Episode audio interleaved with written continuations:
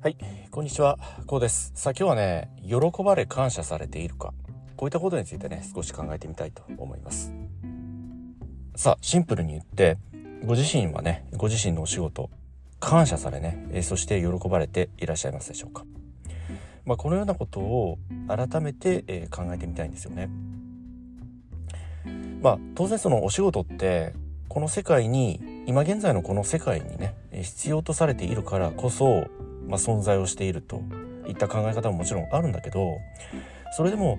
例えばなんですけどそのご自身のお仕事がまあ今日突然なくなってしまったと。まあ、例えがあまりよろしくないですけれども会社そのものがなくなってしまった場合そのご自身のお仕事がご自身のやっていたお仕事ですよね。それに対してその世間がまあ残念がってもらえるかどうか。ああ惜しい会社がなくなったなあの商品あのサービスがなくなってねまあ非常に寂しいなと、まあ、このように世間がね評価してくれるかどうかこういったことがまあ非常に、まあ、大切というか日頃からこう考えながらねまあお仕事に対してね向かい合いたい非常に大切な考え方だと僕はね、えー考えております。まあ、それはいかにそのご自身の仕事を日々ねまあ、高めていくかということもそうだし、まあ、それがスキルだとか技術だとかね、まあ、知識もそうなんだけど、まあ、そのようなものをね相対的に日々、まあ、レベルアップさせていく。そしてレベルアップをさせることによって今現在ねそのご自身のお仕事に対する、まあ、評価ですよね。そのサービスであったり商品であったりね。そのようなものを、まあ、享受されているお客様に対して、えーどの程度ね喜ばれているか感謝をされているかということをやっぱりこう日々考え続ける。その日々考え続けるということがねご自身のお仕事、えーひいては知識スキル技術全てにおいて、えーまあ日々ね向上していくレベルアップしていくと。結果的にそのお客様に対してねそのような普段の努力による高いクオリティの品質のね、まあ、サービス商品といったものがまあ、お客様の方へ還元できると提供できてくると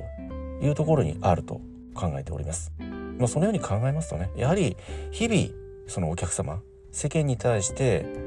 感謝されているか喜ばれているかということを常日頃から考えながらお仕事に向かい合っていくといったねそのような考え方がとても大切になってくるのではないでしょうか。まあお仕事ってね先般申し上げた通り今この世界この世間に必要とされているから、まあ、存在している。でそうなんだけどでは1年後はどうなんだろうって。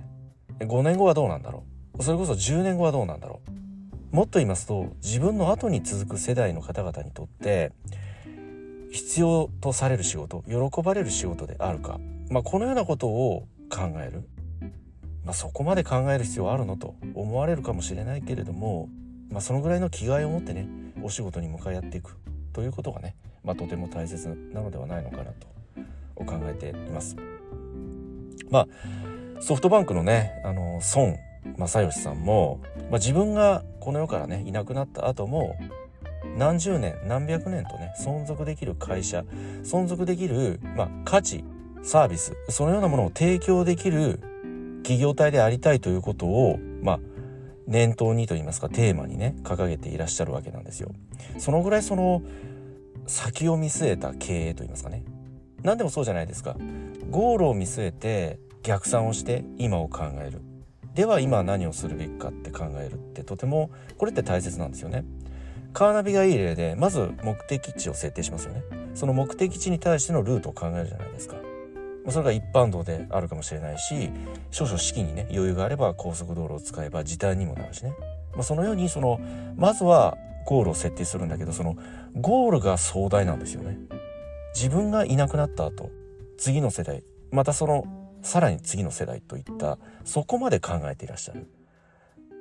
そうするとその今なすべきことだとか今やるべきことが当然明確にもなるしその今やるべきことのこのランクというかそのレベルですよね。そのスケールといいますかね。これがとても大きいものになってくる。とても壮大なものになってくると言いますかね。でもそれってまあシンプルに言って夢があるじゃないですか。そのようなリーダーそのような考え方のもとってやっぱり人ってついていきたいなってその未来を見たいなと思うじゃないですか。誰でも。まあ自分の、まあ、寿命はわからないけれどもその寿命いっぱいやっぱり今現在のねそのサービスだとか便利さって享受したいしもっと言うと若い方だったらねそれこそ今現在の、まあ、Z 世代と言われるようなね10代20代の方だったらそのまだまだその何て言うんでしょうね自分が老後だとか現役から退く時がやってくるだとかそのようなことってリアルに感じられないと思うんですよね。まあなんとなくだけどその永遠に生きられるようなそのような感覚になってらっしゃると思うんですよ。その特に若い頃ってね。まあ僕もそうだったので。永遠に生きられるんじゃないかぐらいのね勢いで日々生きていたので。やっぱりでも年齢を重ねていくとなんとなくのそのまあ男性の平均寿命ってまあ大体80代の前半ぐらい。そして女性だと80代の後半ぐらいと、まあ、現在では言われているんだけどやっぱりそのゴールが遠ければ遠いほどあまりリアルに感じられないそれでもそのなんとなくのゴールを見据えることによって今やるべきこと今やっておくべきことというのが改めて明確になってくると思うんですよね。なので常日頃からね自分の仕事自分のもしくはもっと言いますと自分の職場会社というものが世の中に感謝されそして喜ばれているか必要とされているかということを常日頃から考えるこの常日頃から考えるというのはもっと別の言い方をしますとその時代の流れについていっているかといった考え方もできると思うんですよね。まあ、先ほどの孫正義さんの壮大な、まあ、思いというかねそのような目標ってやっぱりその時代についていくと時代に合わせた経営といいますかね、まあ、そのような柔軟な発想柔軟な考え方を常日頃から意識なされていらっしゃるとこのように考えております。であるからこそそのお仕事もそうだしその会社職場というものもその経営そのものもねやはりその存続することができる。その時代に必要とされ感謝され喜ばれることができると、まあ、このように考えることもできるのではないでしょうか。時代って刻一刻と過ぎていっているわけですよ。その時代ってイコール時間じゃないですか。時間なのでそのこのポッドキャストを聞いてくださっているこの瞬間にもまあ1秒1分とね時間って過ぎていってるわけですよ。なので時間を常に意識する。その時間イコール時代なのでその時代についていっているか。もっと言いますと時間についていっているか。今この瞬間に今現在ご自身のお仕事は職場会社はねお客様に対して世間に対してね喜ばれているだろうか感謝されているだろうかと。このようなことを日々考え続ける。このような思考の先にいつ何時どのような時代であってもご自身のお仕事会社職場というものは必要とされ世間にとってねなくてはならないもの感謝され喜ばれる存在になっていると。